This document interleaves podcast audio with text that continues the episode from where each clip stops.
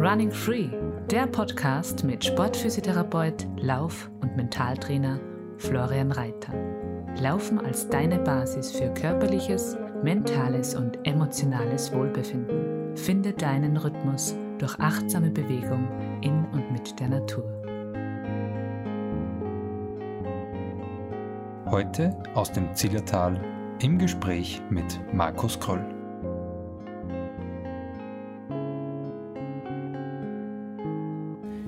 Ja, lieber Markus, freut mich voll, dass du heute Zeit nimmst äh, für ein Gespräch, für meinen Podcast. Äh, jetzt so ganz kurz vor unserem zweiten Trailrunning Camp äh, da im Zillertal bei dir. Danke, dass du Zeit nimmst. ja, ich finde es auch, äh, wie gesagt, echt immer richtig Freude in der langen Zeit jetzt mit dem ganzen Corona-Wahnsinn, was da war, dass wir endlich wieder da sitzen können, herum am Bänken zwischen den wunderschönen Trails. Also wie gesagt, ich freue mich jetzt riesig auf das Wochenende. Voll, im Jahr. Und ich muss ja immer wieder lachen, wenn ich zurückdenke, wie sie wir eigentlich kennengelernt haben. Das Ganze hat irgendwie über Instagram angefangen, gell? dass wir sie mal zusammengeschrieben haben, dann haben wir telefoniert. Ja, wie gesagt, wir reden es ja immer wieder gemeinsam ab. Äh, letztes Jahr beim ersten Trailrunning Camp, was wir gemeinsam gemacht haben, haben die Leute wirklich geglaubt, die unsere Camp-Teilnehmer, wir machen das, glaube ich, schon zum zehnten Mal gemeinsam. Dabei haben wir es einmal kurz vorher in Grödig äh, bei Salomon getroffen. Und wie du auch richtig sagst, äh, also die Geschichte ist echt äh, relativ lustig, finde ich das. Äh, eben mit den ganzen neuen Social Media Sachen, dass wir es da wirklich über Instagram angeschrieben haben und da hat gleich die Chemie gestimmt und wir haben es gleich gut verstanden. Und mein Bauchgefühl hat auch gesagt, hey, mit dem Reiter Florian, das glaube ich, wird was Gutes. Ja, und jetzt sitzen wir da zum zweiten Mal und machen unser zweites Trailrunning Camp. Voll. Äh, das finde ich auch voll schön. Mein Bauchgefühl hat auch am Anfang gleich gesagt, das, das passt, das pfeift mit Grölle, das macht Spaß. Und ja, das ist voll schön, dass so Social Media mit alle Vor- und Nachteilen, aber da ist voll schnell eine Freundschaft entstanden und das freut mich voll. Und ich freue mich jetzt auch schon richtig äh, auf das gemeinsame Wochenende, was wir da jetzt haben mit fast 20 Teilnehmern. Und ja, Markus, ich habe mir vorher so ein bisschen überlegt, was ich dir vielleicht fragen kann. Schauen wir mal jetzt, was einfach rauskommt. Was mir mal interessieren hat, wann hast du zum Laufen angefangen? Wie war das? Wo bist du aufgewachsen? Was war da mit Sport? Hat es da Laufen gegeben? Hat es da schon Sport gegeben in deiner Kindheit? Wie hat denn das Ganze angefangen? Also wir sind ganz, wenn wir jetzt so aufgelaufen sind, am Bänken habe ich gesagt, äh, das, das Zemtal, der Zemgrund, wo ich eigentlich aufgewachsen bin, relativ weit hinten drinnen im sogenannten Gasthof Breitlana. Ich bin bei meinem Onkel aufgewachsen. Äh, wir waren drei Jungs, äh, mein Cousin, der was der Weltcup gefahren ist, Skiweltcup, und der hat dazu mal müssen immer sehr viel trainieren, war natürlich sehr trainingsfaul. Und da sind wir dann am Abend immer wieder nach dem ganzen Tagesgeschäft, was wir im Gasthaus, wir haben oft mitgeholfen, war natürlich immer wieder mühsam, weil wir ganz andere Sachen im Kopf gehabt haben. Und sind dann immer am Abend entweder Richtung Panina hinten gelaufen oder Richtung Schlägereis gelaufen. Und das war eigentlich relativ spielerisch und relativ, ja, unbekümmert. Und ja, das hat dann irgendwie die Jahre immer mehr Dynamik angenommen und das ist dann immer wieder professioneller geworden. Ich kann mich noch gut zurückerinnern, mein Onkel hat das natürlich sehr früh erkannt, dass ich sehr leidensfähig bin und dass ich mich relativ leicht tue mit dem Berger auflaufen. Und hat mir dann in der Schule äh, die Hand gebrochen und hat mir sie dann dazu mal so gipsen lassen, dass ich die sogenannte Schwunghand benutzen kann äh, zu meinem ersten Rennen und habe dann gleich mit, mit der Gipshand meinen ersten äh, Bewerb begonnen. Und so hat sich das natürlich die ganzen Jahre ja, entwickelt. Und ja, und jetzt sitze ich da nach 35 Jahren äh, Laufkarriere ja, und kann relativ viel erzählen über die ganzen Jahre hinweg. Richtig spannend. Das heißt 35 Jahre. Wann hast du erstes Rennen gemacht? Wie alt warst du in etwa?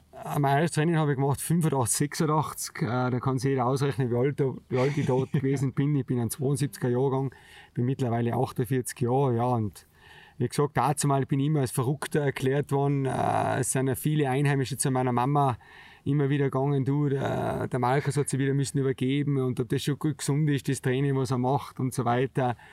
Äh, bin immer eher, eher, will nicht sagen Außenseiter, aber habe schon immer wieder abgekapselt von den anderen Jungs in meinem Alter und hab, war immer sehr fokussiert auf den Laufsport und war dazu mal der festen Überzeugung, dass ich wirklich der weltbeste Bergläufer werde, was es jemals gegeben hat. Äh, ich bin dann 1990 in Jahren Weltmeister geworden und habe natürlich zu 100% überzeugt, du, ich bin auf dem richtigen Weg Und das entwickelt sich genau in die richtige Richtung.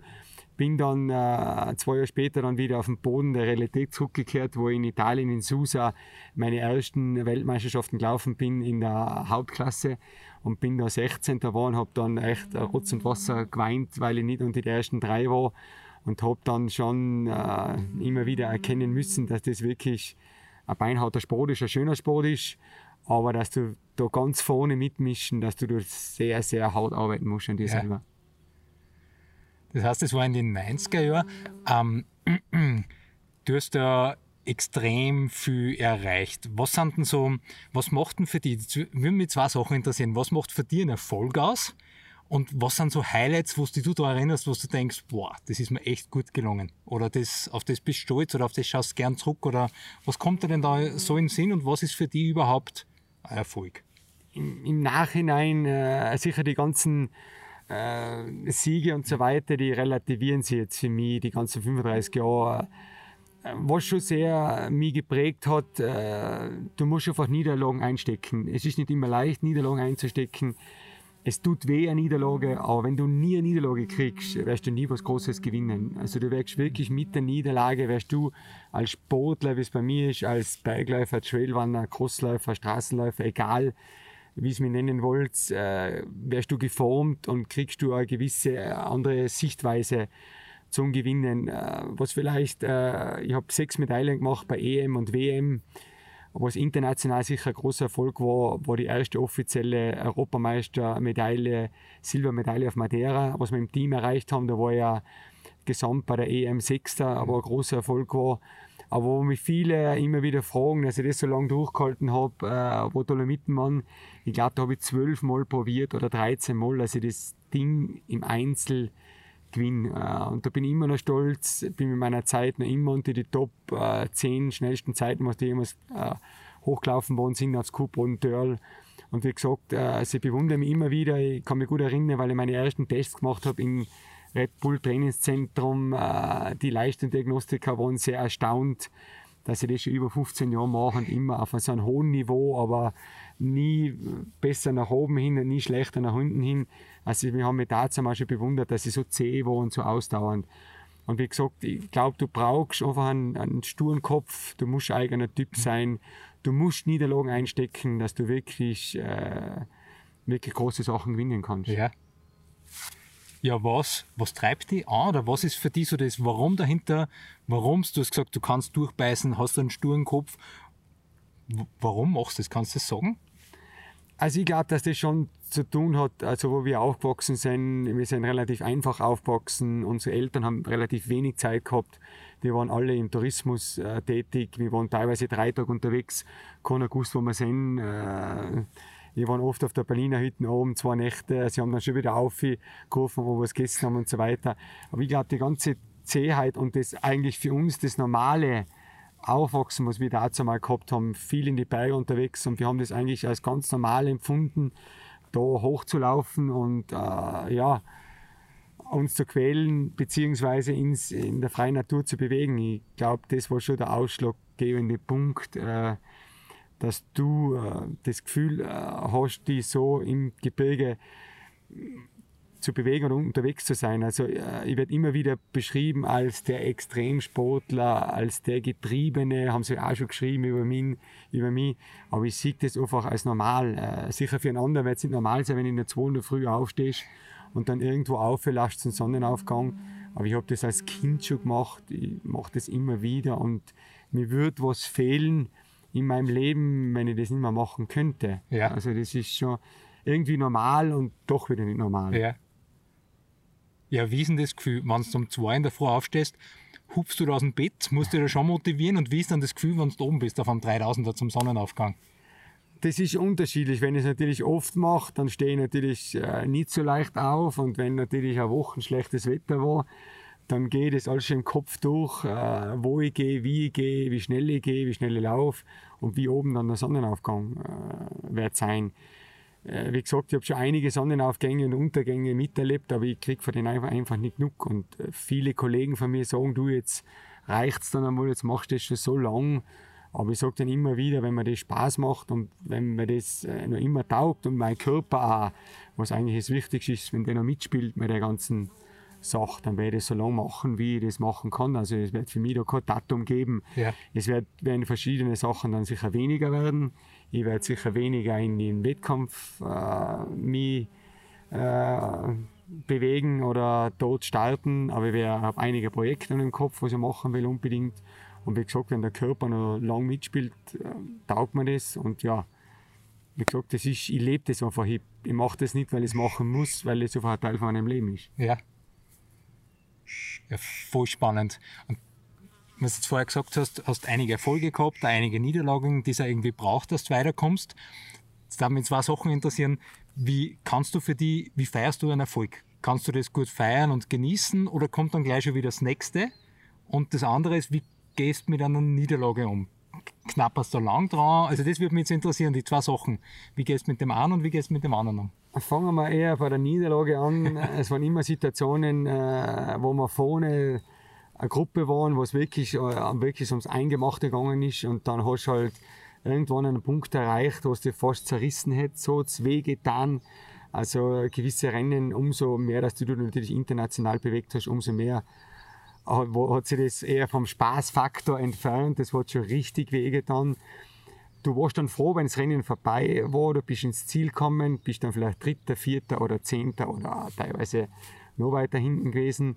Im ersten Moment äh, warst du eigentlich nur froh, dass es vorbei war, Ja. dass der Schmerz und die Quälerei vorbei war. Und bei mir, also von meinem Typ her, hat es dann eher ein paar Tage nachher, hat es dann nachwirken angefangen. Da habe ich mir immer wieder überlegt, warum wir da jetzt abreißen müssen lassen.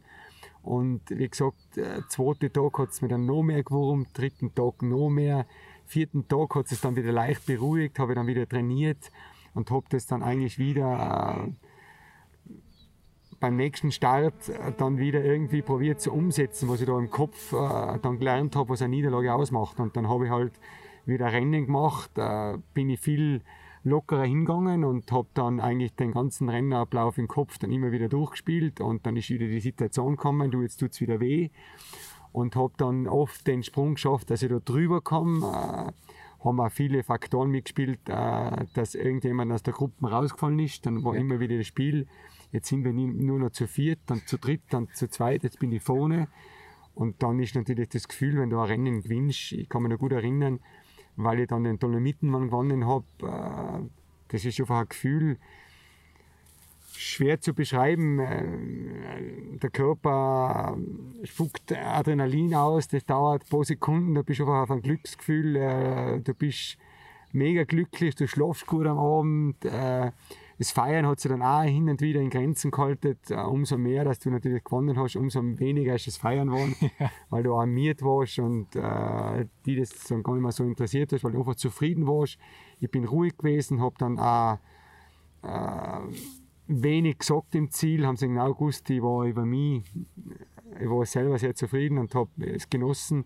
Natürlich bei den Niederlagen war es dann an, äh, wieder umgedreht, habe dann über mich selber geschimpft, habe eigentlich über mich geschimpft, habe mich teilweise auch selber beschimpft und ja, und bei den Rennen war ich dann eher ruhig, habe schon dann kurz aufgeschrien im Ziel, dass mir taugt hat, aber im Grunde genommen war ich dann sehr ruhig, habe sehr überlegte Aussagen gemacht, was Ja. ich bei den Niederlagen eher nicht gemacht habe. Eben aus einer Emotion aus habe ich Sachen gesagt, was im Nachhinein nicht so äh, diplomatisch waren, auch zu den Gegenüber und so weiter. Aber ich glaube, das ist einfach äh, eine Lernphase, was jeder mit sich machen muss, dass er eben dann wirklich große Rennen gewinnen kann. Ja. Also ohne Niederlage kannst du nie ein großes Rennen gewinnen. Das geht nicht. Ja. Ja, das kann ich gut nachvollziehen.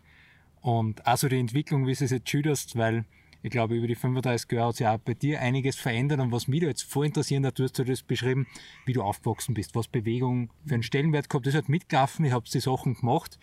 Und wenn ich es jetzt heute beobachte, so im Jugend, und du bist ja beim Salomon-Team, sind Nachwuchsathleten und man merkt, ist irgendwie ein ganz anderer Zugang. Es rennt von Anfang an schon so viel über Social Media und jetzt ist meine Frage an die, wo nimmst du so, wo würdest du die Unterschiede sehen von vor 20, 25 Jahren, wie es der Jugendliche in den Sport eingewachsen sind und wie es heute ist und was würdest du dem Jugendlichen mitgeben heute? Ich, ich würde da ganz äh, ja, klipp und klar sagen, früher hat es eine Szene gegeben, äh, das waren die Straßenläufer. Das waren eigentlich die Leichtathleten, die waren olympisch, die waren Weltmeisterschaft, haben eigene Weltmeisterschaft gehabt. Wir waren die Bergläufer, waren eigentlich, ja, wir waren eigentlich eine kleine Gruppe, würde ich sagen, von wilden Hund. Äh, ist dann immer wieder besser geworden. Äh, es ist dazu mal der WMA gegründet worden, die World Mountain Running Association. Es hat eine offizielle WM gegeben, es hat eine offizielle Europameisterschaft gegeben, wir waren in der IAF. Es war dann die Gruppe, wo dann ist immer größer geworden, es waren immer mehr Länder dabei. Und der Unterschied, glaube ich, zu heute ist, früher waren alle Top-Athleten wirklich in einem Rennen gebündelt. Ja. Heutzutage wird es extrem gestreut, eben durch die ganzen Ultrageschichten, Trailrunning, Skyrunning, Vertikalrennen und auch mit den normalen Bergläufern, wo ich eigentlich hergekommen bin. Gestartet habe ich eigentlich als, als Bahnläufer, was ja auch viele nicht wissen. Ich habe den klassischen Weg durchlebt. Bin auf der Bahn gelaufen, war immer wieder schwierig. Dadurch, dass ich ziemlich weit hinten im Tal war, hat es wenig Möglichkeiten gegeben, flach zu laufen. Ich kann entweder 200 Meter in die Richtung, dann ist wieder bergauf gelaufen, oder jetzt wieder 200 Meter in die andere Richtung, ist auch wieder bergauf gegangen habe mich dann äh, viel mehr wohlgefühlt eben in der Berglaufszene. Die Leute waren viel gechillter, es war viel äh, bessere Kameradschaft. Es war einfach eine coolere Szene und wie gesagt, wie es sich jetzt entwickelt, wir haben nicht die Möglichkeit gehabt, früher war das immer so, ich habe äh, Telefonzelle gesucht nach dem Rennen, habe dann die Tiroler Tageszeitung angerufen, du, ich bin jetzt da in Italien, äh, Weltcup laufen, ich bin Dritter geworden, dann war halt am nächsten Tag eine kleine Kolumne auf der letzten Seite, ist erwähnt worden, ja, der Krölle ist Dritter geworden irgendwo in Italien, was eh keinen interessiert. Ich glaube, die Jungen haben jetzt viel mehr Chancen durch das ganze Social Media, dass sie das viel mehr nach außen hin kommunizieren können. Das haben wir eigentlich nicht gehabt. Jeder Athlet hat sie müssen selber vermarkten. Jeder Athlet hat müssen selber schauen, wie er seine äh, Ausrüstung kriegt. Ich kann mich noch gut erinnern, weil ich Juniorenweltmeister geworden bin, habe ich einen Vertrag gehabt mit Adidas. Das war ein Paar Schuhe, ein Trainingsanzug und eine Laufdress. Die habe ich nur am Wochenende benutzt, weil es mir echt schade war. Bin unter der Woche echt äh, teilweise rumgelaufen wie ein Obdachloser. Ganz übertrieben gesagt. Also wirklich mit Schuhen, mit Löchern und so weiter und so fort. Ja, und äh, wie gesagt, die Jungen haben wirklich große Chance. Der Sport entwickelt sich wirklich in die Richtung, wo ich es mir eigentlich immer gewünscht habe und äh, immer wieder gesagt habe, das wird was Großes. Trailrunning hat sich zum Massensport oder wird sich zum Massensport entwickeln, wenn wirklich die ganzen Statistiken oder die ganzen Analysen, was sie da jetzt im Laufen haben, wenn sie das wirklich verwirklichen, wird das was ganz Großes. Es ist in vielen Ländern schon ganz was Großes. Es ist ein cooler Sport, es gibt wirklich coole Communities mittlerweile. Und wie gesagt, wenn da halt ein Athlet ist, äh, wie gesagt, ich habe auch da zwei Jungs immer wieder im Auge, das sind die zwei Innerhofers, die sind auch bodenständige Typen, vermarkten sie gut, äh, haben wirklich ein mega Talent, können wirklich an die Weltklasse äh, ganz vorne mitlaufen, was ich glaube, dass die das auch machen werden, vom ganzen Training her, vom ganzen Talent her. Und wie gesagt, die haben alle Möglichkeiten. Die können mittlerweile wirklich gutes Geld verdienen, die können wirklich äh, sie ins Rampenlicht stellen. Wie gesagt, wie ein Kilian Genet. Ein Kilian Genet habe ich vor 17 Jahren kennengelernt in Südfrankreich, war ein No-Name noch dazu mal und ist jetzt wirklich ein Megastar. Und was mich fasziniert an einem Kilian Jornet, der hat das wirklich gemacht, ohne große Verbände, ohne, der hat wirklich das vermittelt, die Werte, was eigentlich Laufen ausmacht in den ja. Berg. Der hat das wirklich gemacht. Ich äh, finde immer wieder sehr viele Sachen, was ich eigentlich gleich gemacht habe, äh, wie ein Jornet, aber habe eigentlich nicht die Möglichkeiten gehabt, dazu mal in der Zeit das zu, so zu äh, kommunizieren, eben über Instagram und Facebook das hat es bei uns nicht gegeben. Da waren halt über die ganzen Mundpropaganda, du, der Kroll hat eine wilde Geschichte gemacht, aber das war's. Und jetzt, wenn du wirklich was Großes machst, dann sehen das auf einmal Tausende von Leuten. Also ja. da haben die Jungen schon einen riesen Vorteil, dass wir die dazu mal nicht gehabt haben. Ja. Ja, das ist voll spannend. Manchmal, ich erlebe es, glaube ich, ähnlich. Manchmal erlebe ich es auch viel, dass sie sich durch das Social Media manchmal aber auch recht viel einen Druck machen was würdest du, weil ich habe das auch schon beobachtet, dass viele junge Athleten oder viele andere Sportler das irgendwie ähm, dass irgendwie eine Vorbildfunktion du für sie hast, also Kilian Jornet, Emily Forsberg oder so Bekannte aus dem Sport, dass du irgendwie hinschauen, das aufschauen. Was, was gibst du ihnen mit? Was würdest du sagen, hey, das ist wichtig, wenn du das Gefühl hast, ob du jetzt Leistungssportler werden willst oder einfach gesund für die Sport machen willst? Was wären so Sachen, die du dir mit auf den Weg gibst? Also ich würde schon sagen, sie sollen viel aus dem Bauchgefühl äh, entscheiden. Ich habe auch sehr viele Sachen aus dem Bauch aus entschieden und muss Gott sei Dank oder im Nachhinein äh, stelle fest, dass sehr viel richtig war. Ja. Und äh, was das ganze Social Media, äh, ganze Sache anbelangt, ich bin mittlerweile auch da, mache auch sehr viele Sachen. Ist sehr interessant, nutze auch viele Sachen sehr positiv, äh, gibt nicht sehr viel privat von mir preis, weil es ist für mich eine Plattform für meine Sponsoren, für meine Unterstützer, für meine Gönner, wo ich irgendwie wieder was zurückgeben will. Aber was, was ich sehr vielen Jungen ans Herz äh, legen würde, glaubt nicht alles, was da so kommuniziert wird an Höhenmeter und an Trainingsumfänge. Äh, Schaut mehr auf euch, wie gesagt, äh, entscheidet viel mehr aus dem Bauhaus. Wenn es mir seid, dann seid mir, äh, gebt dem Körper eine Chance zu erholen. Ich äh, kriege immer wieder sehr viele Nachrichten und sehr viele Anfragen, warum ich nicht auf Strava bin und so weiter und so fort. Aber das sind dann alles so Plattformen, wenn das jemand gerne macht, sie immer wieder zu vergleichen. Aber ich sehe halt das immer bei sehr vielen Athleten. Im Grunde genommen vernichten sie und zerstören sie sich komplett immer wieder mit dem Betteln, was sie da im ganzen Internet haben. Also äh, ein Topathlet hat es relativ schnell heraus, was gut ist für ihn und ein Athlet, der ein Gespür hat für seinen Körper, weiß genau, was er machen muss.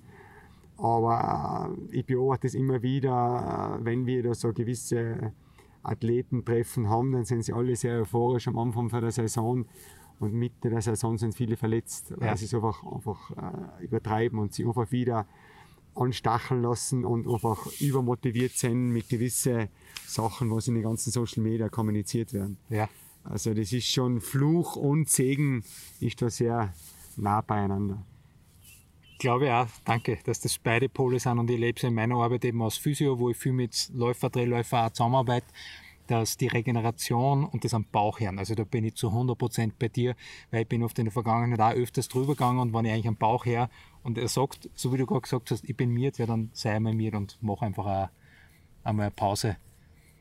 Und hinsichtlich Pause und Regeneration, ich weiß nicht, ich habe es ja anfangs auch gehabt, ich weiß nicht, wie viele Leute glauben eigentlich, dass du nebenbei nichts arbeitest oder dass du das hauptsächlich machst und dann erzähl mir mal, was du eigentlich nebenbei machst oder wie das angefangen hat.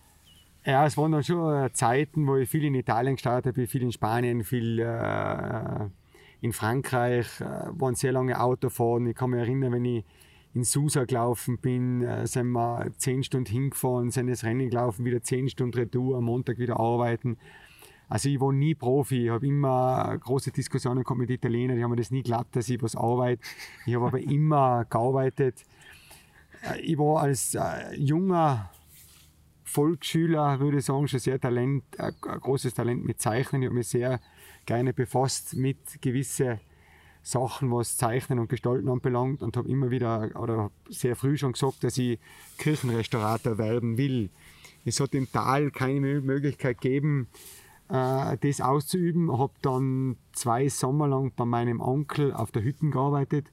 Habe da in der Küche ganz normaler Tellerabwäscher war ich da. Es war nicht das äh, Nonplusultra, aber dazu hat mir das relativ schon gut gefallen, weil ich ja Mittagspause gehabt habe, so eine sogenannte Zimmerstunde. Habe da laufen können und habe dann am Abend wieder gearbeitet und habe dann wieder äh, trainieren können. Und das habe ich zwei Sommer habe ich das gemacht und wollte halt immer wieder äh, eine Stelle haben als äh, Kirchenmaler. Und habe dann wieder nichts gefunden oder es hat eigentlich keine Möglichkeit gegeben bei mir im Tal. Ich wollte das Tal dazu mal nicht verlassen, ich wollte eigentlich im Tal bleiben und habe dann ganz eine normale Malerlehre begonnen, wo es ja auch nicht schlecht war, einfach die Grundbegriffe einmal zu lernen von dem ganzen Handwerk, also ganz unten zu beginnen. Und habe mir dann nach oben gearbeitet, habe dann Meisterprüfung gemacht, habe Vergolder und Restauratormeister gemacht, habe Il- Illusionsmalerei gemacht, Architekturmalerei, Baumalerei, Fassmalerei, habe Restaurationen gemacht, habe Vergolderarbeiten gemacht und bin dann nach Dux zu meinem alten Meister gekommen, zum Steindl Hans, dem was ich eigentlich sehr viel von der Hand abgeschaut habe, habe das Talent gehabt, er hat mir nicht müssen immer wieder was erklären und zeigen. Ich habe mir das zwei, dreimal angeschaut, wie er das macht und habe das relativ schnell heraus gehabt, wie man das eigentlich dann richtig umsetzt. Äh, bin jetzt 16 Jahre selbstständiger Restaurator und Vergoldermeister. Ja, und habe eigentlich immer nebenbei gearbeitet und habe das immer sehr gut äh, verbinden können. Wenn ich richtig miert war, habe ich dann mehr gearbeitet. Ja. wenn ich zu viel gearbeitet habe, bin ich auch wieder äh, teilweise krantig geworden und habe dann eben wieder mehr mich in die Berg bewegt. Und jetzt habe ich immer wieder gute Balance gefunden, was nicht immer leicht war. Habe dann eine Familie gegründet, habe jetzt mittlerweile eine 17-jährige Tochter, bin mit meiner Frau, wir sind zwar nicht verheiratet, bin aber schon ewig lang mit der Iris mittlerweile 25 Jahre zusammen, haben wir ein Haus gebaut in Meierhofen, bin total glücklich, wenn ich auf meiner Terrasse stehe, sind die ganzen wichtigen Berg um mich herum, was mich sehr gefreut und ja, und lebe eigentlich ein Leben, wo ich nicht glücklicher und nicht zufriedener sein könnte. Schön. Wow. und ist das ähm, das Malen und das Künstlerische und das Laufen in die Berge sein, ergänzt sich das irgendwie? Gibt es eine Verbindung für die? Ist da das eine oder das andere Inspiration für das eine oder andere? Ja, äh, wenn ich gewisse Arbeiten habe, umso schwieriger dass die Arbeit ist. Ich vergleiche wieder im, wieder im Sport. Lese natürlich, habe Plattel viel mehr nach, wie das früher die alten Künstler gemacht haben. Bin ich brutal motiviert und bin total fokussiert, das zu 100 Prozent mit einer guten Qualität dann das Stück, was ich da äh, wollen habe, abzugeben. Was mittlerweile sich ein bisschen umgeschwenkt hat. Ich bin nicht mehr so Highspeed unterwegs. Manchmal gewisse Tage muss ich mir es natürlich wieder richtig geben. Also da brauche ich das, dass ich richtig kaputt, kaputt bin. Aber viel unter der Woche bin ich eher ruhig unterwegs und beobachte viel mehr in der Natur, schaue mir gewisse Berge an wie das und sitze oft oben und mittlerweile habe ich hin und wieder einen Block dabei und skizziere gewisse Berge äh, malerisch und setze das natürlich dann in meiner Werkstatt um und äh, was auch ein Projekt von mir ist und was ich mir auch wünschen würde. Ich bin mittlerweile auch der 40 Jahre und werde dann irgendwann, weil viele Freunde sagen zu mir, hey, du machst echt coole Sachen, mach mal eine Ausstellung, mach mal irgendwo Publik, was du eigentlich machst, weil viele das ja gar nicht wissen wie du teilweise die Sachen relativ cool umsetzt auf Papier oder verschiedenen anderen Untergründen, wenn wir dann hin und wieder irgendwo auf einem Bike sitzen und werde dann wirklich die Berge, wo ich viel unterwegs war, dann wirklich auf Papier probieren zu übertragen und äh, richtig ein cooles Bild zu machen. Wow. Schön. Als Bergerlebnis gesagt hast, gibt es irgendein besonders schönes, was dich voll gern daran erinnerst, das irgendwie jetzt im Moment gerade außersticht für dich? Ja, also richtig cool war heuer im Winter, äh, wenn wir da gerade sitzen in der Wiesen und da von uns einen Grünberg sehen. Äh, die Einheimischen sagen Grünberg, äh, bin ich mit meiner Frau, sind wir aufgestanden am Früh. Die Tochter war mit ihrer Freundin Skifahren, so was machen wir heute? Ja, gehen wir das und auch da war sie schon, gehen wir das und auch da war sie auch schon. Sag, du was, jetzt gehen wir rauf auf die Gamsseite Richtung Grünberg. Wir gehen so lang, wie du Spaß hast oder wie du willst. Ja, und dann zu meinem Erstaunen sind wir dann früh Nachmittag am Gipfel gestanden. Und da war meine Frau noch nie oben und die war total glücklich und zufrieden, dass sie mit mir das erste Mal am Grindberg stehen darf mit die Ski. Und das war am März und das war schon ein cooles Erlebnis. Obwohl ich da schon hunderte Mal oben war, aber ja. das war speziell, dass ich da mit der Iris oben war. Schön, das glaube ich da. Ja, und auch der Ausblick da, also wir sitzen ja da gerade in der Wiesen, Vogel zwitschern im Hintergrund, die Bienen summen rundherum, also es ist wirklich schon ein besonderer Platz, ein besonderes Tal, ja. wo du da aufgewachsen bist. Und ja, was mich jetzt noch voll interessieren wird, ob es für die, so im Moment, gibt es für die Menschen, die, die in deiner Arbeit oder im Sport, im Laufen, äh, die für die irgendwie so Inspiration haben? Fällt dir da ein? Ah, ich bin ich, ganz als Junger waren große, äh, große Vorbilder von mir ein Gerhard Halbmann. Ja ein Dietmar Milonik, ein Nemeth. Das waren große, große, große Vorbilder für mich. Ich habe dazu mal das Glück gehabt, mit 15 Jahren, da habe ich gerade meine erste Lehrstelle angefangen als Maler, bin ich österreichischer Schülermeister geworden in Crosslauf, hat dazu mal mein Verein LG Plätzer Hopfgarten alles zusammengekratzt und mir das ermöglicht, dass ich da Trainingslager fliegen kann nach Gran Canaria und war plötzlich da in Gran Canaria in einem kleinen Bungalowdorf mit allen Superstars mit einem äh, Gerhard, mit einem, einem Andreas Berger, österreichischer Rekordhalter 100 Meter, mit einer Tröger Sabine, mit einem Nemeth, mit einem Futterknecht, mit einem Hartmann, mit einem Dietmar Milonik. Äh, das war schon äh, sehr speziell. Aber im Nachhinein würde ja jeden Jungen äh, das ans Herz legen. Verstellt euch nicht schaut, dass ihr euren eigenen Weg findet, schaut, dass ihr euren eigenen Stil, äh, Stil findet. Ihr könnt euch sicher an gewisse Leute orientieren. Mir macht das auch immer wieder stolz, wenn ich junge Leute triff und die sagen, du Markus, darf ich mit dir ein Foto machen oder darf ich mit dir mal mitgehen, weil das taugt, was du machst. Was du machst, das taugt mir schon, wenn ich da eine Vorbildwirkung habe äh, gegenüber den jungen Leuten. Aber ich habe das dazu mal auch probiert, mich an einen Nemeth oder an einen Milonik oder an einen Gerhard Hartmann zu orientieren, aber das hat nicht funktioniert. Also schaut wirklich, dass ihr einen eigenen Weg geht und euren eigenen Stil verfolgt und wirklich euch auch, ob das jetzt sportlich ist, eure eigenen Ziele steckt und ob ja. das auch beruflich ist, schaut, dass ihr euren eigenen Stil entwickelt. Ihr könnt euch wie arbeitsmäßig, habe ich mir auch an gewisse Künstler orientiert. Ich bin ein großer Fan von Eka Lienz.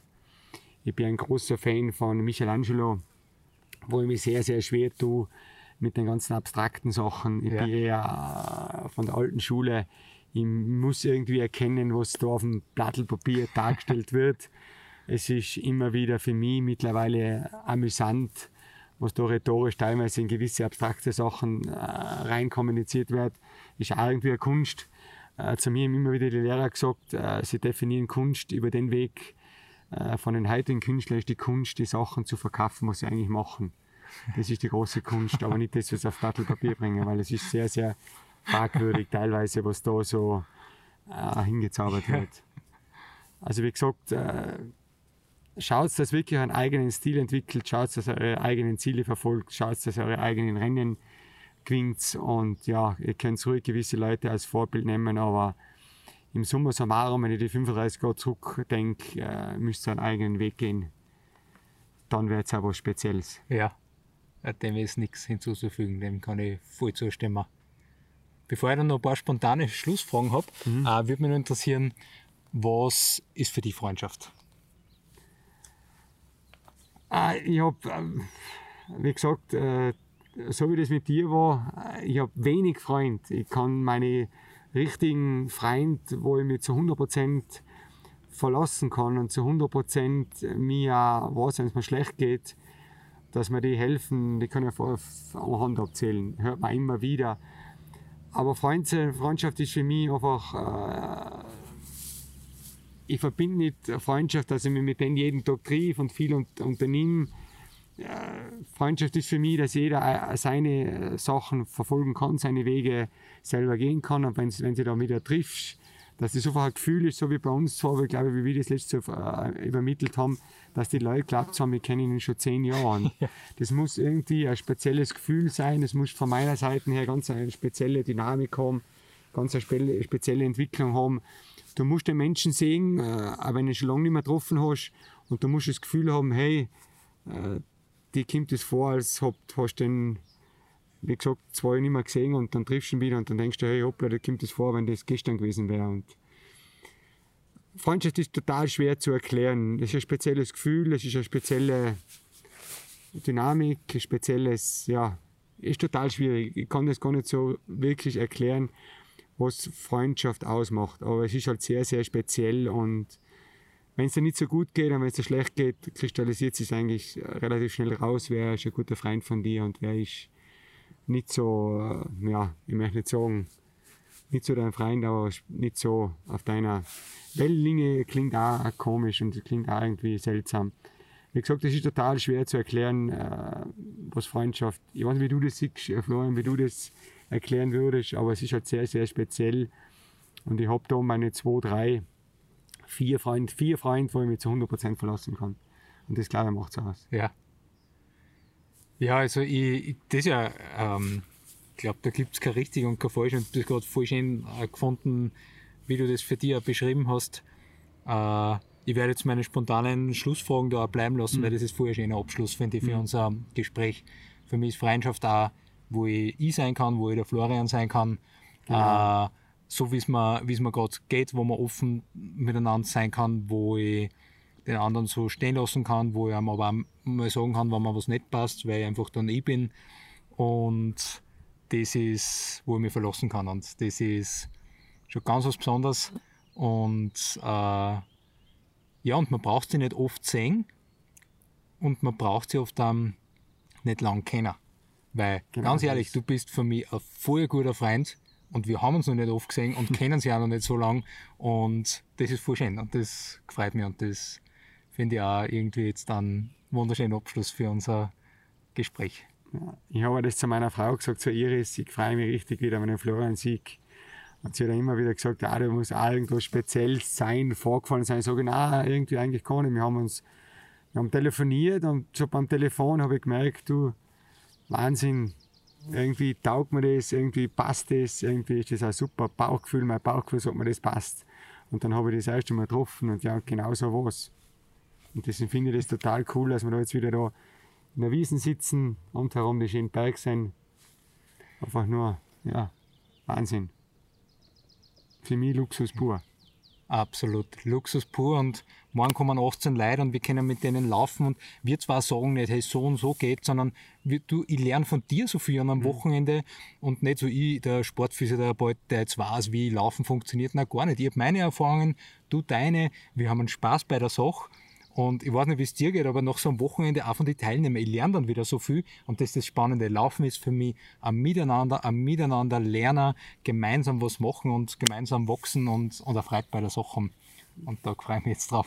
Genauso ist bei mir, Florian. Es heißt nicht immer, was der Kröll sagt, das ist richtig und das ist perfekt. Also ich bin auch nur da, den Leuten das irgendwie zu übermitteln, wie ich das von meiner Seite sehe, wie ich das erlebt habe, wie ich das lebe, wie ich gewisse Sachen mag und äh, mache. Und ich, für mich ist das auch, wie du auch richtig sagst, total ein feines Gefühl, wenn dann am Sonntag die Leute sagen, du danke, Florian, danke, danke Krölli, ihr habt das echt cool gemacht, super, dass wir was mitnehmen haben können. Ist für mich auch super, wenn sie was äh, Neues gesehen haben, was Neues gehört haben, was lernen haben können und so weiter und so fort. Ich glaube, noch was Schönes äh, kannst du auch nicht wünschen, wenn du äh, Sachen übermitteln kannst, was du eigentlich dein Leben lang selber gelebt hast. Also, Ja. da sind wir schon in einer sehr guten Position, würde ich sagen. Voll, du brauchst dich nicht verstehen, du machst das Genau. auf, die dann Spaß macht und so wie du Genau. gesagt hast, geh deinen eigenen Weg und Genau. äh, yes, Lebt es. das machen wir. Genau. Lieber Markus, danke schön Danke, für das. Gespräch. War ganz besonders. Danke dir. Running Free.